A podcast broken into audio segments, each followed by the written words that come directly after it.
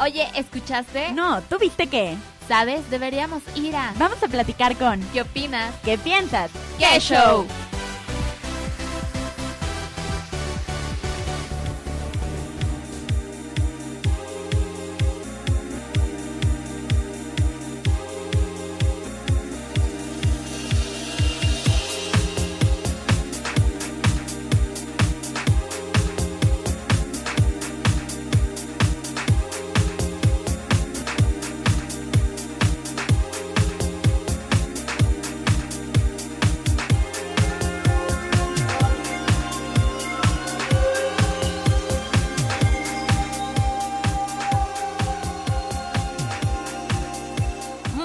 Buenas noches, Radio Escuchas. ¿Cómo están el día de hoy? Ya estamos aquí en qué show.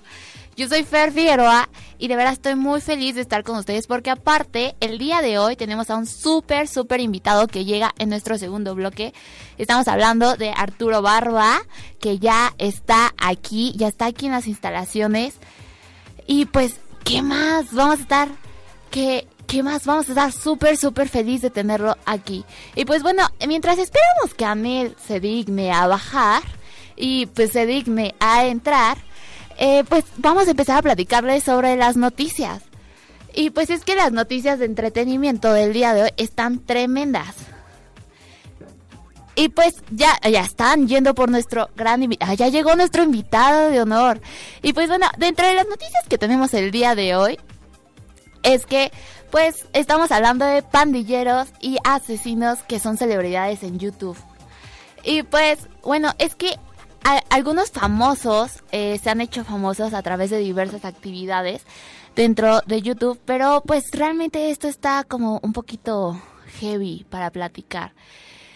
Y pues bueno, también vamos a hablarles sobre, sobre los negocios más ruinosos en los que se perdieron fortunas.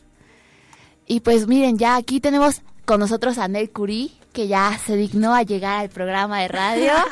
Hola, hola, ¿cómo están? No, es que es que tengo la peor suerte. O sea, esos momentos que quieres llegar rápido, pero llegué y el baño de al lado cerrado, tuve que subir y había fila, entonces todo mal, pero ya, ya llegué.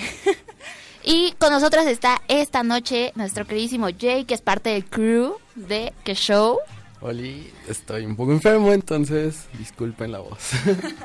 Y pues como les dije, tenemos a nuestro gran invitado, Arturo Barba.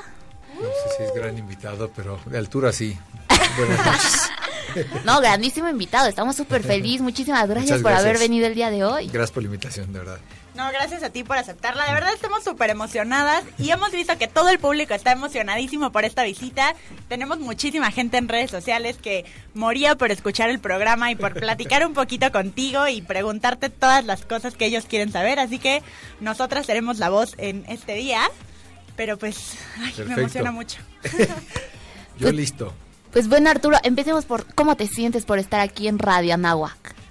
Eh, sorprendido porque debo decir que ni siquiera sabía que existía Radio Anáhuac. Pero me da muchísimo gusto. Este, yo feliz de regresar. Le estaba diciendo a Bren, que viene conmigo, que este que siempre entrar a las universidades me trae una especie de nostalgia. Siempre fui un poco nerdo y entonces este me gusta, me gusta regresar siempre a las universidades y sangre fresca y escuchar lo que tienen que decir, pensar. Qué, qué padre. Entonces, ¿tú, está- ¿tú estudiaste alguna carrera en alguna Yo universidad? estudié primero, dejé trunca la, la carrera de Administración y Finanzas en, en la UP. Wow. Luego me fui a estudiar Arte Dramático, terminé. Luego estudié en el Sistema Abierto de la UNAM Filosofía, terminé. Y pues con muchísimos cursos de perfeccionamiento que vas haciendo a lo largo de, de la carrera de actor, que es como el ABC de cualquier artista, así como el salón es, la barra es para el bailarín o el lienzo para el pintor. Eso es algo que no dejas de hacer nunca. Wow, qué, qué padre, o sea, has estudiado muchísimo. ¿Y cómo nació este amor por la actuación? ¿Cómo decidiste que era lo tuyo?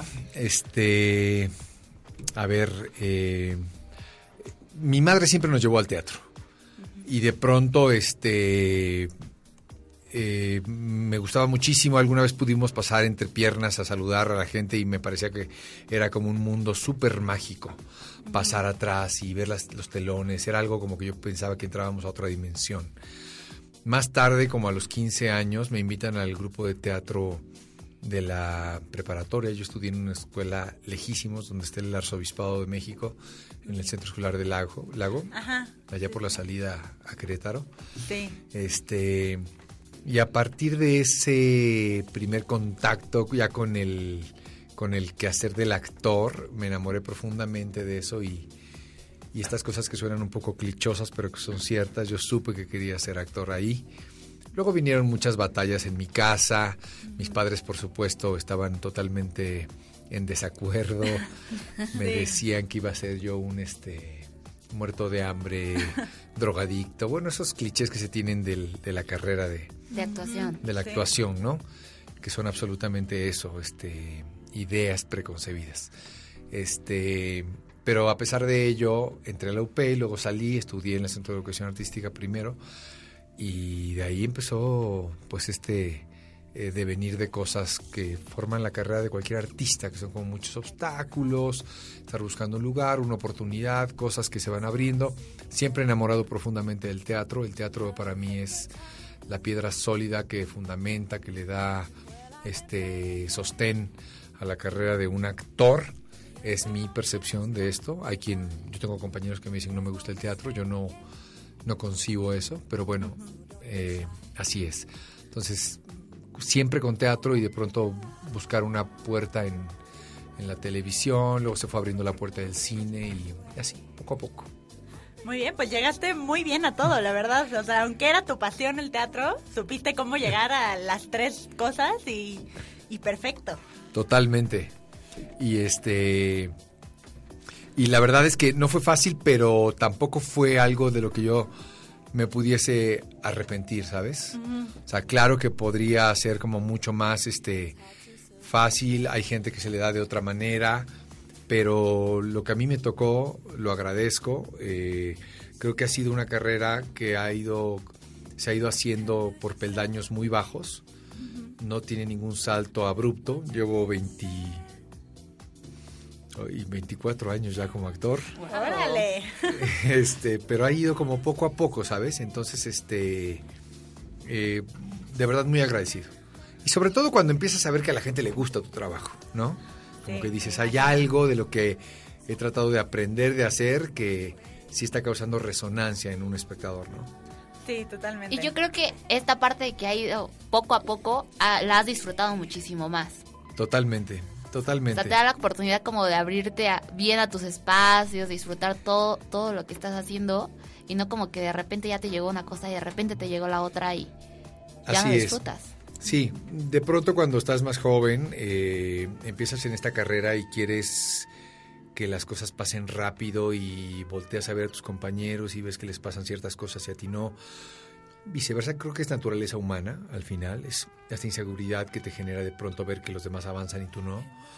Pero al final es como estos juegos de feria, ¿no? De caballitos que unos avanzan más rápido que otros y luego el otro alcanza y luego el otro. Al final es así. Y sí creo que para una, mm, ¿cómo diré esto? En mi caso, para una formación humana como más sólida, la carrera se dio en la velocidad que tenía que ser. Eh, por lo menos hasta hoy, hasta mis 45 años. No sabemos qué venga mañana, pero por lo menos hoy hay gente que conoce ya tu trabajo, ya no, ya no empiezas de cero, ¿no? Dicen que un actor es tan bueno o tan malo como su último trabajo. Eso es cierto. La gente, el espectador, tiende a olvidar al artista porque es su naturaleza, la naturaleza del trabajo del actor es efímera. No es como el pintor que queda ahí el lienzo y lo puedes ver y ahí está. Sí, claro. Lo que hace un actor desaparece, ¿te fijas? Entonces de pronto es como siempre vives como con el riesgo en las manos y no sabes hacia dónde va, pero al final sí creo que esto que tú dices, esta lentitud en el crecimiento de la carrera, me ha dado cierta solidez en algunas cosas. Y en otras no. Bueno, uno siempre quiere que pasen cosas que no han pasado, Claro. pero esa es la vida. Sí, claro. Oye, a ver, si tú te pones a pensar de que desde tus primeros proyectos, a lo largo de toda tu carrera, ¿qué es como lo más cañón que has aprendido? Híjole, mira, yo creo que esto, el valor de la, de la paciencia, de la tolerancia, eh, hay en esto que aprender que, que el piso no es parejo. De pronto nos enseñan, y sobre todo en las universidades, que el valor de la justicia y de la equidad están ahí. Y en realidad yo creo que la vida eh, práctica no es así.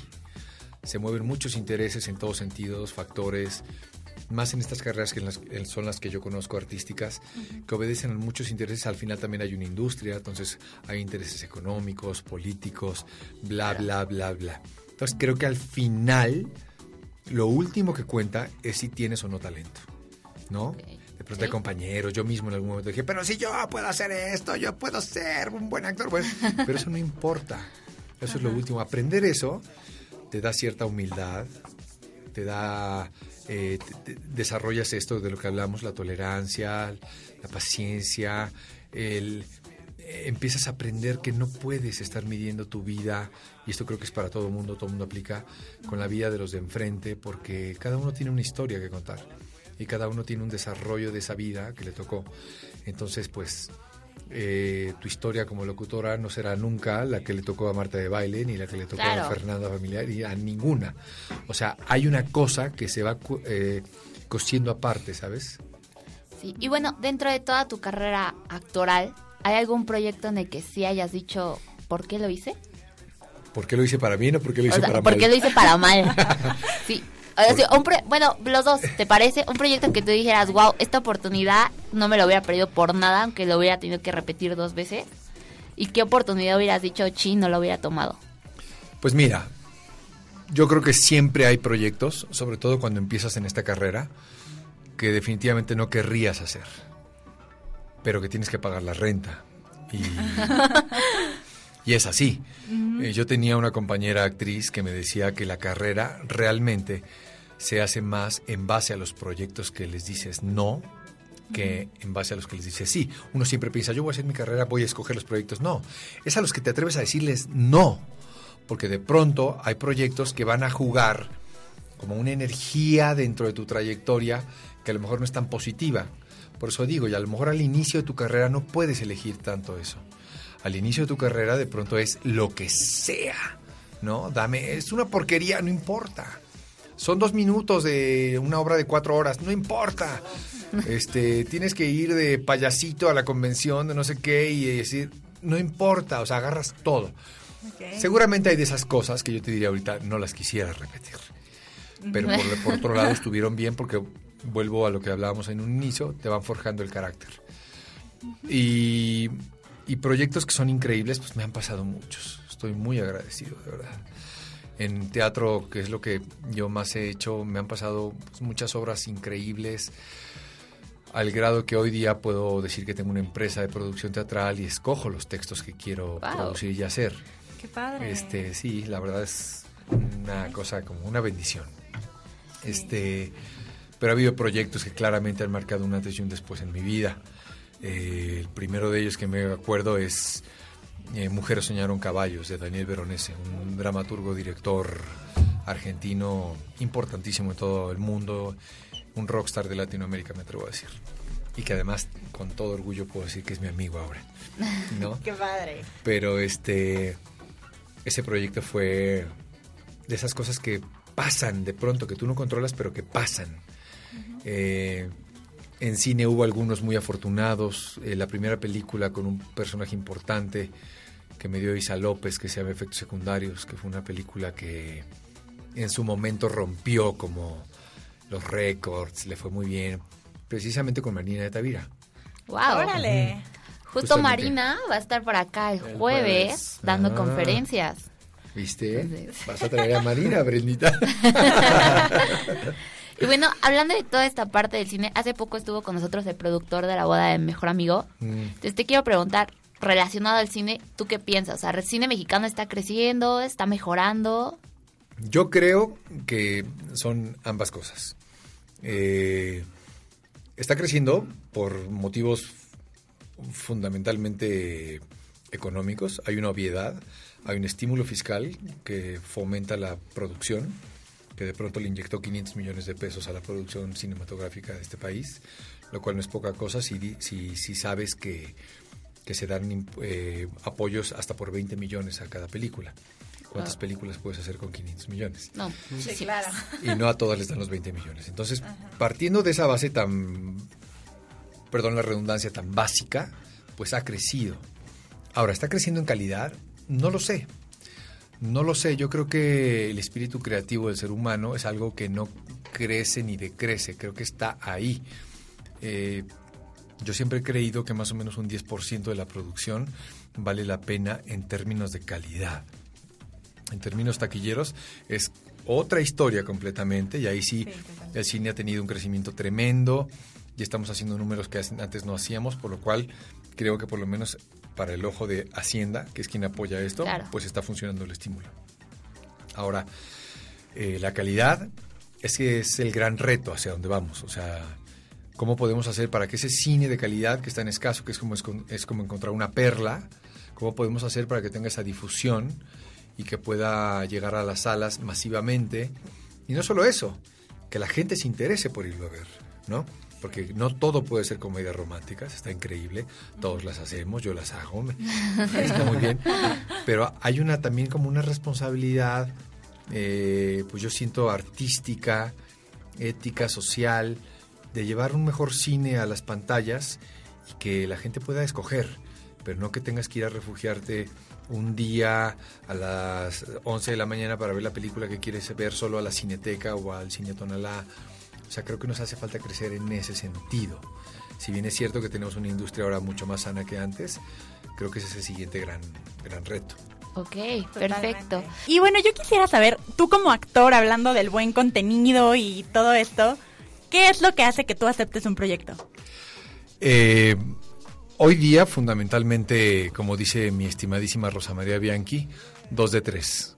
Eh, hay tres cosas fundamentales. La historia, el elenco y el director. Si un proyecto tiene dos de esas tres, o las tres, se queda. Es luz verde. Si tiene una de tres o ninguna, pues se va. Así de sencillo. Muy fácil. Una regla matemática. Perfecto. ¿Y cómo llegan los proyectos a ti o cómo llegas tú a los proyectos? Por ejemplo, este último de Amar a Muerte, que yo creo que es por el que, como dices, el último es por el que más te recuerda, claro, Así es. ¿Cómo llegó Amar a Muerte a tu vida? Fíjate que yo había hecho ya una una, bueno, había hecho dos proyectos con esta empresa que se llama W Studios y este y de pronto me invitaron a castear para un este eh, para un antagónico anterior a este que se llamaba Bella y Bestias. Oh, que son, son, como teleseries, en realidad no son novelas estricto senso, son teleseries. Y luego me dicen, ¿por qué les dicen así? ¡Qué jalada! A ver, no es una jalada, lo, tiene que ver simple y sencillamente con una cosa con este... Es que estaba poniendo aquí mi transmisión en vivo, chicos. No, claro. Este, tiene que ver con una cosa, el formato ha cambiado. Ya no son estas telenovelas que se hacían de forma tradicional en un foro, que no salías de ahí, que no tenías como otra opción. Ahora, todo lo contrario, todas estas teleseries que están haciendo ahora no tocan el foro, todos son locaciones, se graban con cámaras de cine, eh, hay un fotógrafo cinematográfico que antes no existía eso, antes existía un switcher nada más, hacías un criss cross y pum, ya estaba listo. Ahora hay todo un diseño, hay una cosa como más eh, arriesgada. Y también en la trama, esto que hablábamos ahorita en el corte, esta historia que habla de transmigrados, que habla de, de segundas posibilidades, de segundas oportunidades, perdón, en fin, eso tiene que ver con la teleserie. No es una serie, porque no, estamos haciendo Breaking Bad, no son 13 capítulos eh, con una cosa como de cero censura, pero tampoco es una telenovela de 120 capítulos donde la reiteración es el modus operandi de los capítulos, ¿no? Donde si ves el 1, el 60 y el 119 no te perdiste nada. Sí, claro. Entonces hay un in-between de estas cosas que hace esto de la teleserie. ¿Y qué, eh, qué significó para ti Amar a Muerte? O sea, ¿realmente qué te eh, dijo este proyecto? Sabes que eh, fue una cosa súper linda porque uno siempre le pone todo como el amor y la dedicación a los personajes. Pero esto, si bien es cierto que cuando estos cuates de W me invitaron a castear y me dieron este personaje, ya desde entonces se antojaba interesante, porque era de entrada dibujar dos personalidades eh, la del profesor de antropología y la del sicario que se mete a su cuerpo. Claro. Luego ya en el desarrollo nos dimos cuenta que había una tercera personalidad que desarrollar, que era esta mezcla de energías entre la bondad del profesor y lo hijo del Claro. patio, que era este, ¿no? Sí. Entonces había como un matiz de cosas. Entonces cuando lo leímos, yo dije, esto vale muchísimo la pena. Eh, ahora, uno nunca sabe que va a funcionar. Porque el personaje anterior con ellos, también el otro antagónico, Emanuel Spitia, de Bella y Bestias, para mí también es una delicia de personaje, que va de blanco a negro y regresa y va y sube y baja. Y sin embargo, nunca sabes eh, qué va a pasar. Uno le pone todo, pero hay algo en la ecuación de cualquier proyecto artístico imposible para detectar. Eh, uno tiene que ir con fe y con un poco de intuición, pero al final, tocando el tema de Marina, Marina me decía, pues yo fui a hacer un casting, yo ni sabía que era una película para Cuarón, y ya cuando estaba en la película me decía, pues yo no sabía que era una película que se iba a ir a los Oscars, y ya cuando se veía a los Oscars me decía, yo no sabía que me iban a nominar. O sea, hay Claro. una cosa que pasa a, eh, a pesar de ti. Ajá. Sí. Y uno no puede estar pensando en eso porque el trabajo del actor no está allá. Eso es el Sí, marketing. Eso es todo lo demás. Pero el trabajo del actor está en la creación. Entonces uno lee eso y dice, esto se me antoja interesante para crear. Después de eso, todo es azar. Wow. Sí, pues sí. ¿Y tú cómo trabajas en la creación de tus personajes? Porque pues sabemos que hay mucha gente que de repente hace cosas súper locas para hacer un personaje. ¿Tú qué es lo que haces para poder crear a un personaje y, por ejemplo, ahora con muchas personalidades? Pues es que cada personaje te requiere como diferentes cosas. Este es la señal, perdón. Este en el caso de este personaje pues había como que investigar un poco y me di cuenta que realmente no hay como ninguna evidencia científica sobre la transmigración, ¿no? Hay pura cuestión eh, casi mitológica. O religiosa, eh, ¿no? eh, Pues ni siquiera religiosa, como de carácter espiritual, como más bien como místico. Porque realmente, bueno, al menos yo no encontré ninguna religión que hablara directamente de la transmigración. Hay cosas, hay quienes hablan de la reencarnación, Sí. pero es una cosa distinta. La transmigración eh, la migración de un alma a un cuerpo eh, que existe ya, ¿no? Ajá. no, es Ok. el, no es el nacimiento de un cuerpo y, y el alma que viaja a ese nuevo cuerpo. Es un cuerpo que ya existe que por alguna razón abandona su alma y un alma se apropia de ese cuerpo.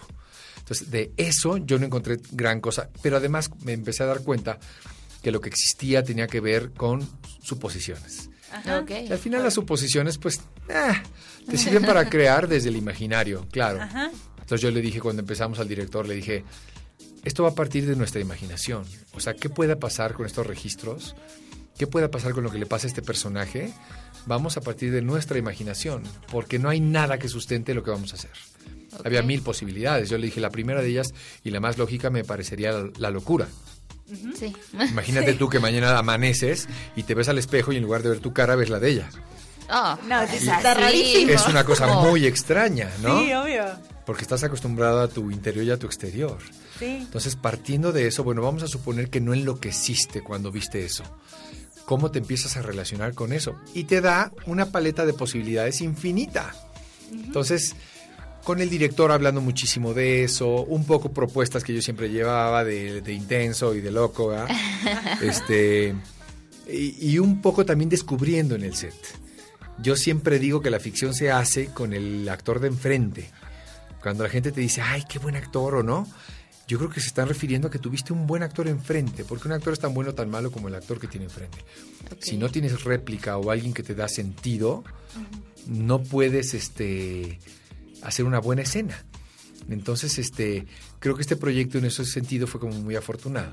Tuve un grandes, grandes compañeros de escena. Eh, la mitad del, del elenco yo no lo toqué, porque la historia de este personaje iba con la otra mitad. Ajá. Este, pero los que me tocaron a mí fantásticos. Este, y a partir de eso te avientas, ¿no? O sea, como que preparas a partir de eso, pero luego abismo. O sea, yo siempre digo, el artista que no se abisma no es artista, porque no te puedes quedar en un terreno de seguridad.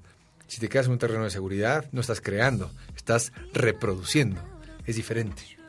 Y bueno, dentro de todo este gran auge que fue Amar a Muerte. O sea, realmente vimos que arrasó en premios TV y novelas. Eran casi como premios a Amar a Muerte, nada más. Muchísimas gracias. Sí, por cierto, felicidades por tu premio Felicidades de porque ganaste actor coestelar. coestelar. ¿Qué se toman, chicas? Gracias. Y pues bueno, dado que es teleserie, ¿tú qué dirías? ¿Te animarías a hacer una segunda temporada de Amar a Muerte? Justo estábamos hablando de eso ahorita. Justo, justo, justo, justo, justo. ¿Y qué decían? Mira, yo digo que al final, si se arma, pues es muy difícil renunciar a ello, porque Claro. es un gran personaje, es... Pero también piensa que si haces una segunda temporada, ¿desde dónde arranca tu personaje? Por lo que estamos hablando, este personaje arranca desde el cuerpo. Y el cuerpo ya tiene una, una faceta nueva que es donde termina la historia. Sí, claro. Esa cosa con la que la gente se enamoró de ese personaje, eso ya no existiría para la segunda temporada. Existiría otra cosa, no sabemos qué. Sí. Y luego también lo que más, lo que me parece más riesgoso es esta tendencia, otra vez, marketing, de querer, pues obviamente lo entiendo, son empresas, lucrar con un proyecto exitoso a partir de un éxito tremendo. Claro. ¿Por Sí. qué no cerrar mejor la historia en el éxito y no esperar a que decaiga algo para entonces sí ya renunciar a ello? Yo preferiría dejar el buen sabor de boca que ha, que ha puesto un proyecto como este, que ha arrasado con premios, que ha arrasado todo, y dejarlo así en el imaginario colectivo. A, vamos por una segunda y una tercera, y hasta que te pasen cosas como, como El Señor de los Cielos, que hice la primera temporada, que estaba muy buena, y ahora ya van en la temporada 7 y ya lo ves y es una rosa salvaje.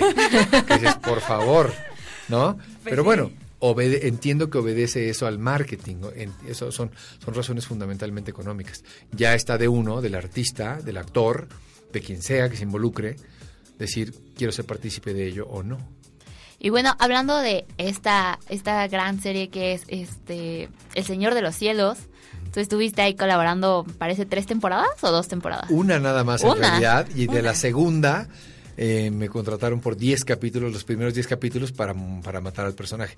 Pero realmente, wow. pero realmente la, lo que yo construí como propuesta del personaje es la primera temporada. Ok. Y bueno, este personaje, ¿qué representó para ti? ¿Representó un reto también hacerlo? Todos, todos son un reto. Tú imagínate ser el abogado del diablo, literal eso era. Sí. El abogado de, de este hombre, del Señor de los Cielos. ¿Cómo se llama en la vida real el Señor de los Cielos? ¿Amado Carrillo? Amado. Amado Carrillo. Sí, ¿no? Amado Carrillo. Sí, sí. Este, es que se me, va- se me pega con el nombre del personaje en la historia, pero bueno. Pero es él. Ajá. Entonces, era interesante también, te digo, cuando lo evalúas, dices dos de tres.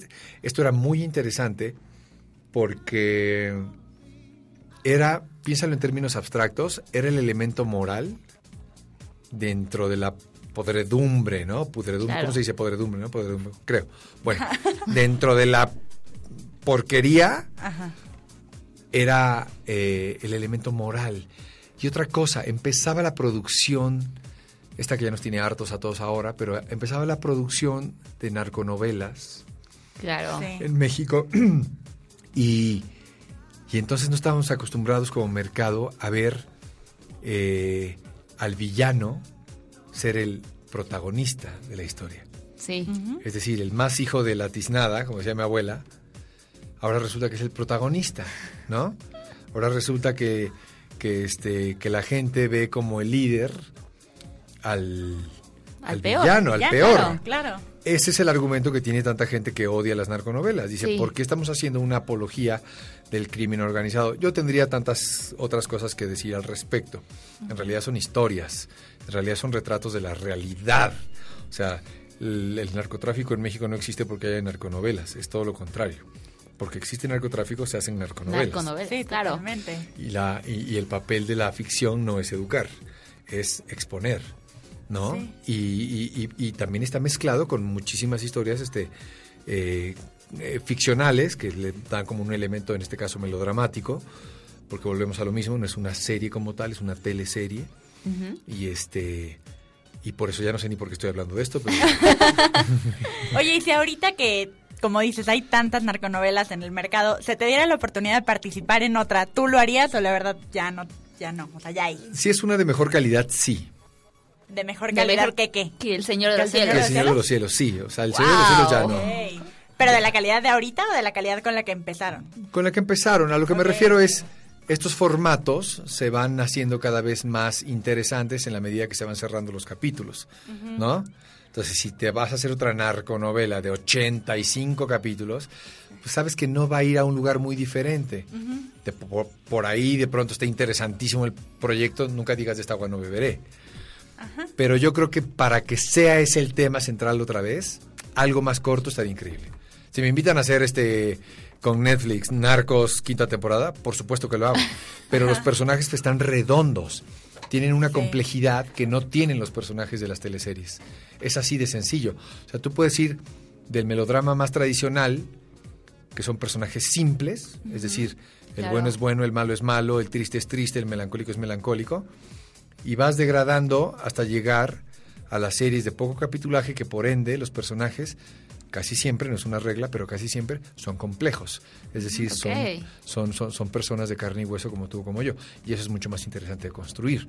El caso de Narcos, México, por ejemplo, o lo que se hizo en Colombia, los personajes los conocemos, todos los conocemos. Sí, Entonces tienes que construir a partir de la verdad de esos personajes y no estás inventando nada. Eso lo vuelve súper, súper rico e interesante. Ok. Y bueno, hablando de- dentro de tu carrera profesional, ¿hay algún proyecto, ya sea puesta en teatro, novela, serie, que te gustaría a lo mejor algún día interpretar? Oh, hay miles, imagínate, a los Pero así, 45 tu, años. tu me- top, top, top. Híjole, es que los personajes, son- y luego hay tantos personajes universales que es muy difícil tener un top. Hay muchísimas cosas interesantes, muchas, muchas, muchas. Eh, yo soy fan de todo el realismo norteamericano. Eh, a mediados de año voy a hacer uno, un proyecto que voy a actuar de David Mamet, que es un gran eh, dramaturgo norteamericano del- de esta época del realismo, eh, que se llama Speed the Plow. Pero a la par de esto tengo esta empresa que les platicaba en Llamas Producciones, que es una empresa mía, que nos dedicamos a la producción de teatro, también a través del estímulo fiscal fundamentalmente. Wow. Y tenemos varios proyectos. Ahora el 5 de abril los invito. No, Estaremos gracias. en La Teatrería haciendo una obra de Bárbara Colio, eh, que se llama Casi Transilvania. Wow. Eh. Luego nos ligamos con una obra de Oscar Martínez dentro de tres meses que se llama Ella en mi cabeza. Eh, Padrísima obra de una comedia esta argentina y luego esta que les digo. Así que hay como muchas cosas que hacer de, en teatro y este siempre habrá personajes divinos. Por decirte un personaje quizá un poco clichoso, pero que sé que algún día haré. Aquí está la madera para que no me deje. Si quisiera ser, porque estoy pintado para ser el hombre de la mancha. Algún día haré el hombre de la mancha. Wow, estaría padrísimo ver eso. Sí, Ya totalmente. tienes al flaco narizón largo, ese soy yo. Está en tu destino. Así es, Para continuar con esta entrevista, le hemos preparado un grandísimo juego. un grandísimo juego. Grandísimo juego. Y pues bueno, dentro, no sé, Jay le iba a hacer una bellísima pregunta a nuestro querido invitado. Bueno, ahorita estábamos en el corte y me gustó mucho esto que dijiste de que matar a tu personaje para ser este al mártir dentro de la serie. Ah. ¿Tú cómo ves esa parte dentro de una historia de narcos? ¿Pero qué parte? ¿Tener que matarlo? Sí, matar a, cierto personaje para poder seguir la serie. Pues mira, si está dentro de la historia desde el principio planteado está muy bien, porque entonces el actor construye un arco dramático, que es con lo que empiezas así cuando desmenuzas una historia, haces un arco dramático y sabes en qué puntos medulares pasan ciertas cosas emocionales, ¿no? Hasta dónde llegas. Está bien. El problema de lo que planteaba con la serie esta, la del, lo del turco, Señor de los Cielos, fue que obedeció otra vez a necesidades económicas y entonces para no hacer mártir al personaje lo decidieron hacer villano para que la gente dijera, ah, entonces qué bueno que se murió el villano reventón, ¿no? Eh, y eso no se vale, siempre me quejé de ello, porque no lo construí desde el principio así, porque si tenía que ser así, desde el principio tenemos que haber visto como guiños de la verdadera intención de este personaje, ¿no? Que en algún momento se iba a salir. Pero yo lo construí 100% con una ética incuestionable. Entonces, este, eso no me gustó, la verdad. Siempre estuve en desacuerdo y bueno, al final te pagan y haces, ¿no? pero yo digo que mientras esté justificado por la historia, mientras que esa muerte lleve a algún lado, está bien. Ahora lo que vemos también con toda la, la secuela de temporadas mexicanas, hablando de este mismo caso, es que de pronto obedece también estas necesidades económicas, entonces para que un actor no lo repitas de una temporada a la otra y no le tengas que pagar más, entonces es más fácil irlos matando e ir subiendo nuevos actores, ¿no? Cada temporada se suman nuevos, nuevos, nuevos, entonces resulta que a lo mejor en la temporada 7 ya estamos con el tataranieto del, que, del personaje que arrancó. Es una cuestión, y el protagonista no envejece. Es una cosa, O sea, wow. 100%. es una cosa que pues, chafea, la verdad, chafea. En esta búsqueda de la calidad, chafea. Y, y yo creo que se ha visto mucho en El Señor de los Cielos, ¿no? O sea, de ir hasta el tope. Ahora ya es como, ah, pues El Señor de los Cielos, ¿no? Ya. Pero es increíble porque tú colocas un título en el mercado y es increíble, pero la gente lo sigue consumiendo. Ellos lo siguen haciendo no de gratis. Claro. Ellos lo siguen haciendo no porque estén perdiendo dinero. Lo siguen haciendo porque la gente lo sigue viendo. Entonces, eso es lo increíble. Una vez que posicionas un título,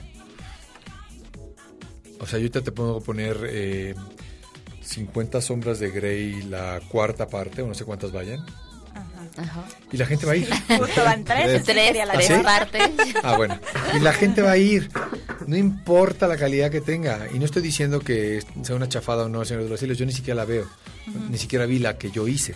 Yo me clavo con la construcción del personaje y la verdad es que no las veo.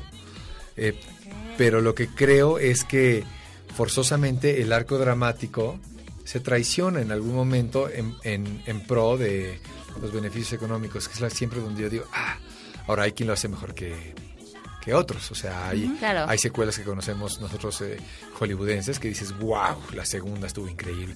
O sea, yo soy fan, yo soy fan de la tercera parte de Toy Story. Me gusta más que la Y uno. ya viene la Buenísima. cuarta, o sea, no. Buenísima. Sí, Pero totalmente. Oye, y ahorita que mencionabas, ¿nunca Justo. ves tus proyectos o solamente ese fue el que no viste? No, normalmente no los veo, ¿eh? Los vi cuando arranqué, sobre todo en televisión. Y hay una razón en especial por la cual no las vea. Ay, ay, qué comprometedor, ¿verdad? Este, pues digamos que yo me enamoro de mis personajes, de la construcción y de las historias, pero no necesariamente las 15 historias que, que confluyen en un proyecto me van a interesar. Entonces de pronto opto por revisar nada más mi trabajo Sí. y ver. eh, claro, cuando empecé en esta carrera, por ejemplo, la primera productora que amo y siempre la amaré, porque me dio trabajo cuando nadie me tiraba, pero ni un hola, Sí. eh, Mapat, eh, una productora que hacía en ese entonces producciones infantiles.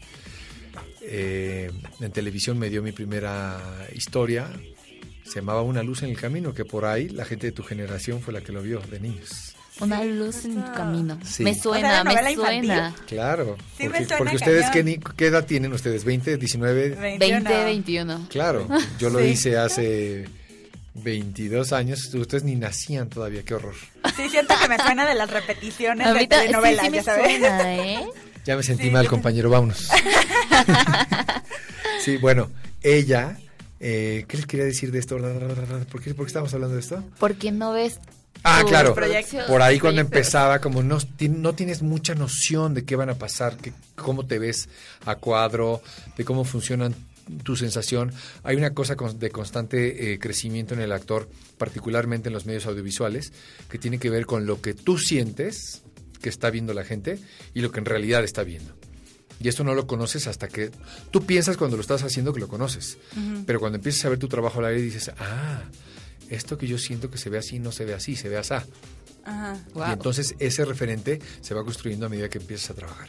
En esos primeros proyectos infantiles que me ofreció Mapat, las veía todas porque decía, wow, me parecía muy increíble cómo, eh, cómo se hacía el armado, cómo, cómo eh, quien musicalizaba dónde, cómo... En este caso obedeciendo una fórmula 100% melodramática, ¿no? me, pare- inter- me parecía interesante, divertido, como, como muy eh, rescatable en muchos sentidos de aprendizaje. Pero a medida que va pasando el tiempo, que vas conociendo esas- esos rasgos, ya, ya más bien soy fan de ir ahora que son teleseries que se graba con otro recurso totalmente, que hay un video, eh, hay un este una isla de video en la locación donde estás, que están los dos monitores, que le dan playback de la, de la cámara, que ya no es el switcher de un foro. Soy, ahí sí soy muy fan. Cada vez que termino una escena que me interesa mucho, corro al, al video assist y le digo al director, córremela, déjame verla.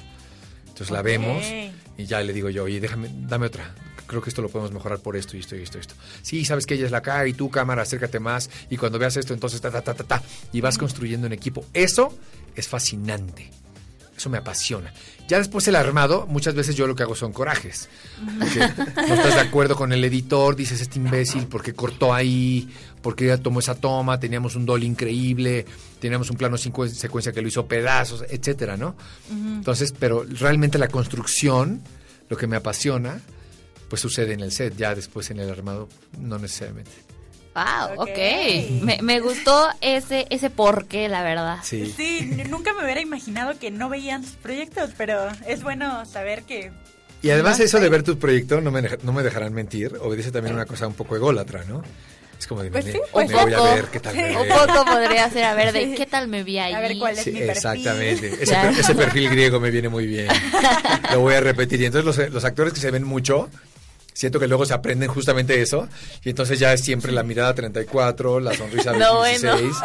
Y es como de, brother, puedes olvidarte cómo te ves y meterte un poco más Cámbiala, en el personaje. cámbiala, por Sí, favor. totalmente. Sí. Oye, a ver, hablando de personajes, me está haciendo una pregunta a mi papá, que fue súper fan de Amar a Muerte, y me pide que te pregunte, ¿qué vida te gustaba más, la del sicario o la del maestro? Siempre será más interesante el, el sicario. El Siempre chino será... Valdés.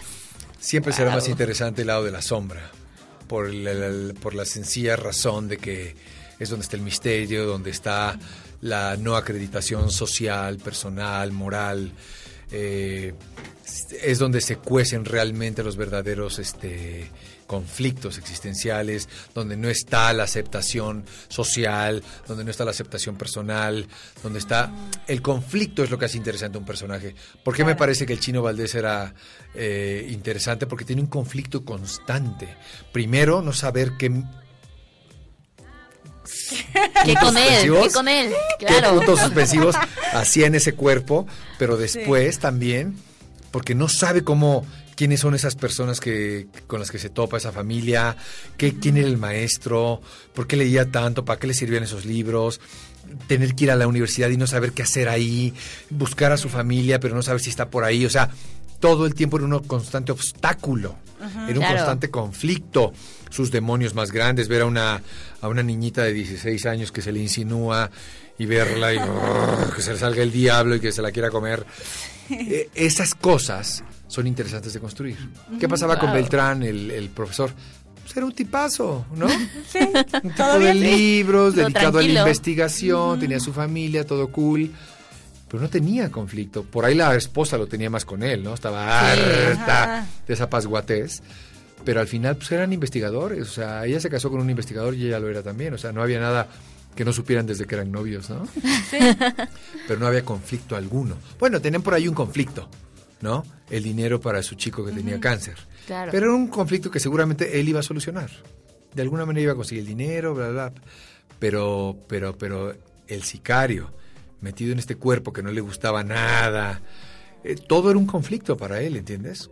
Hicimos como seis escenas de él a lo largo de la historia, seis o siete escenas, donde él de alguna manera se veía o en un reflejo o en un espejo, y era este conflicto de, ¿a qué hora se acaba esta pesadilla? Quiero mi cuerpo, mi cara. Vol- volvemos a lo que ya habíamos hablado, ¿no? Claro, o sea, Sí. construir desde el imaginario porque es una situación que nos rebasa. No te Sí. puedes imaginar cómo reaccionarías. 100%. Y pues bueno, Wow. ya nos avisaron en cabina que ya está listo nuestro gran juego preparado para ¿Qué ti. Se llama Match the Song. Vamos a ponerte una serie de canciones. Tienes que adivinar de quién son o el título. Si me pones reggaetón no vas a ver nada. No, no, traemos de todo. Traemos de todo, de todo.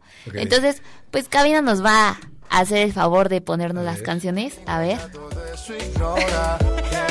Claro que no sé. Esperando a que cooperes para ¿Qué es probar eso? un poco de A ver, a ver. No te demores Vamos.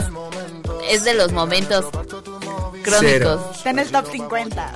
Cero, cero. Yo, yo oigo reggaetón y le apago. No sé qué es. Bueno, ¿Qué a ver, cabina con la segunda, a ver si esa sí ya se puede. Era un poquito menos reggaetón. Ay, de mis tiempos, ¿ves? Suave, Luis Miguel. Ese es un discazo. No, y ahorita se hizo un boom también. Sí, pero ya está como, ya, ya Luis Miguel da un poquito de penita, pero... Pero en ese entonces, cuando estaba chavo, el disco creo que se llama Aries. Buenísimo, buenísimo.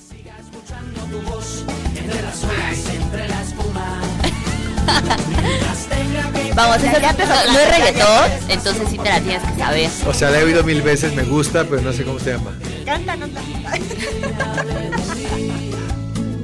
¿La luna? Le han soplado tres veces. Cara luna, cara luna. Cara luna. Cara luna. La vida se me esconde, eso. Esa sí la tienes que conocer. Cero. ¿Qué es No. esto? ¿Que es muy famosa? ¿Cuál? Bueno, para todos los que están escuchando, esa canción es del Señor de los Cielos. ¿A Y pues? Arturo aquí acaba de demostrar que no escuchaba el soundtrack de esta gran teleserie. Acabo de demostrar que no veo el armado final. Prueba exacta. Ah, esta sí la conozco porque acaba de pasar. Ah, ese sí escuchaba el ¿Cómo se soundtrack. llama él? Carlos Rivera, ¿no? Sí. Carlos Rivera. Ah, bueno. Y el tema se llama así, Amar a Muerte, ¿no? ¿Qué tal? ¿Qué No, piensas? no este tema. Buenazo, ¿no? Buen, buenísimo, la Buenísimo. verdad. Es que él es un cantante extraordinario, para mi gusto, de los mejores de su generación.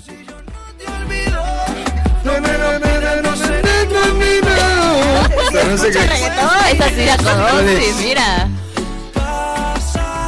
Mi apuntador no sabe cuál es. Pues ese es de piso 21 que apenas estuvo con nosotros la semana pasada aquí dando un concierto. Hay un grupo que se llama Piso 21. Piso Sí. 21. Ok, Sí, la canción se llama Punto Suspensivo. A ver, ahí va. por si te gusta. A ver. ¿Dónde te marchas? ¿Dónde Ya, ya vimos que Arturo no, no escucha música muy seguido. Gran voz, eh, suena increíble, pero quién sabe quién sea. A ver. ¿Cuánto le amas? No, no, no, no. Es un español. ¿Español? Español. Gran voz, español, precioso. Gran voz. Sí. ¿Qué se me hace que Arturo va a salir con playlist de aquí? Para irla escuchando. Si me sacas de mi hard rock de ochentero, no, no sé nada. ¿Cómo crees? Sí. O sea, eres 100% rock, hard rock. O los ochentas en general. Los 80. Yo crecí en los ochentas y sigo pensando que es la mejor música que se ha hecho. Todo, toda la genera- todas las generaciones dicen lo mismo de su generación. Pero yo sí creo que la música ochentera tiene algo. Sí, Ay, como bueno. que ese estilo, ¿no? Tiene melodía, tiene... Sí, más. Yo no puedo decir eso de mi generación, la verdad. Yo no digo que mi generación es la mejor música. Pues yo, ta- yo tampoco, pero siento que la de los 90 tú eres está como generación Z. mejorcita. Sí. ¿Tú eres también 19 años? 20, 21. Son generación Z las dos. Luego vienen Sí. los millennials, luego los Z y luego los X, ¿no? No, lo- perdón, los No, X. Al revés. a- al revés. O sea, primero los X, o sea, yo, ajá. luego millennials y luego ustedes. Los Z. Ya dos generaciones de distancia, chicas. Sí, que la verdad nosotras estamos perdidas en el medio de la generación porque hay lugares donde somos millennials y hay lugares donde somos Z, pero... Sí. Sí, todavía Ya hay queda lugares en de donde nos dicen señoras y hay lugares en los que nos dicen teens. No, son teens, todavía. No les quepa la menor gracias. duda. Muchas gracias. Son teens. Qué gusto saberlo. Pero bueno, fue Pablo Alborán el que cantaba. ¿Pablo qué? Pablo, Pablo Alborán. Alborán. Pablo Alborán, gran voz, me lo voy a aprender. Le vamos a dar ya playlist aquí a Arturo Barón. Lo voy a poner en mi salga aquí. Spotify, Pablo Alborán. Muy bien. Está perfecto. Y a pues, ver, ya tenemos otra de fondo. Pero también Luis es Luis Mi. Miguel. Está bien. Luis Mi es este, inconfundible, ¿Y tú qué? Totalmente. ¿Te declarabas fan de Luis Miguel o no? toda la vida. Toda la vida. Y sigo pensando que no hay una voz como la de él. No, está tremendo Órale. este hombre. ¿Quién canta como él en el mundo pop? O sea, saca a los cantantes de ópera que son prodigios. Sí, claro. Pero no. Voz pop, o sea. ¿quién Una como Luis voz Miguel? pop, No, No. hay. Un registro, tiene tres octavas y media de registro, o sea, hace lo que quiere con la voz. Independientemente de todos los problemas que conozcamos, es una voz de una calidad incuestionable, divina. Le gusta a mi abuelita, a mi mamá, a mí, a ti y a los niños. Sí, Claro. Totalmente. Sí. Ay, no, Pues- ya se nos acabó el tiempo. Sí, se, se fue rápido. Espero que te Sí. hayas divertido en nuestro Me juego. divertí, me sentí un poco ignorante. Ya saliste con playlist nueva, es lo Exacto. bueno. Yo les voy a traer un playlist de jazz, a ver qué saben. Pues, Ándale. pues a ver, a ver, que nos vuelva a visitar Arturo Perfecto. Barba y que nos traiga Eso. el playlist de jazz. Eso. Pues Muy bueno, bien. muchísimas gracias a todos nuestros radioescuchas. Muchísimas gracias Arturo por haber estado esta noche con nosotras. Gracias a ustedes, chicas. Mi querido, que no te veía ya, pero muchísimas gracias por la invitación. Bueno, pues muchas gracias a todos por escucharnos. Gracias, Arturo. Que tengan una muy bonita noche todos. ¿Y te parece si tú despides el programa, Arturo, Sí, para que totalmente. todos se emocionen más? Pues muchísimas gracias por habernos escuchado. Esto fue, ¿cómo se llama este programa? Qué show. ¿Qué show? Los esperamos mañana. No, el próximo, próximo martes. martes. Los esperamos el próximo martes con un invitado increíble. Pásenla bien, descansen, buenas noches. Debí haber sido locutor. Uy, se nos acabó el tiempo. Pero te esperamos la próxima semana a la misma hora Por Radio Anáhuac 1670 AM. para contarte ¡Qué show!